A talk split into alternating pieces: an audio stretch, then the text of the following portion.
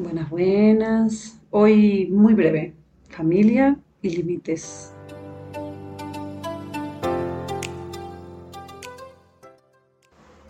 Dios nos pone todos los momentos perfectos para descubrirnos. Entre ellos, desmantelar nuestros miedos e ir limpiándonos poco a poco para darnos la vida que merecemos, la plenitud, podríamos decirle. Cuando sentimos que estamos encerrados o que no nos dan el valor que tenemos, es porque nosotros mismos no lo hemos hecho. No es exigir que nos valoren, es sentir que tenemos tanto valor, que es un privilegio para ese otro que le abramos nuestro corazón.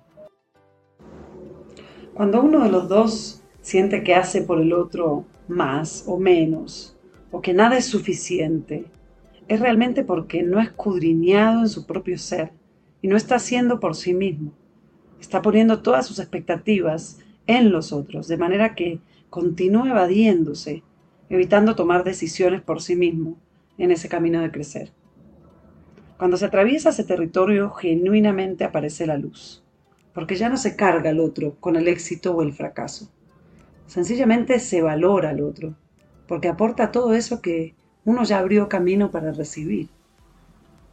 Poner límite es quererse, es dejar al otro tomar sus propios tiempos para amarse, sin abandonarlo, pero sin abandonarse uno mismo.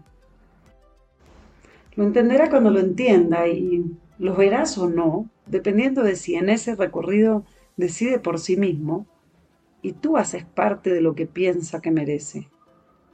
Si te valoras, te abrirá la puerta sin sentir que nadie hace más por nadie. Te abrirá la puerta por sí mismo y no por ti. Así que anímate a decir hasta aquí y permítete que el otro se pregunte qué quiere sin ti en la ecuación, porque esta decisión es propia.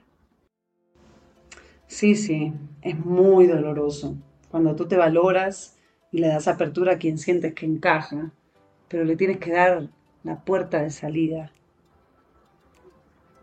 para que se conozca. Pero va a doler mucho más si no le permites descubrirse por sí mismo y elegirte. Atrévete, que llegará la luz.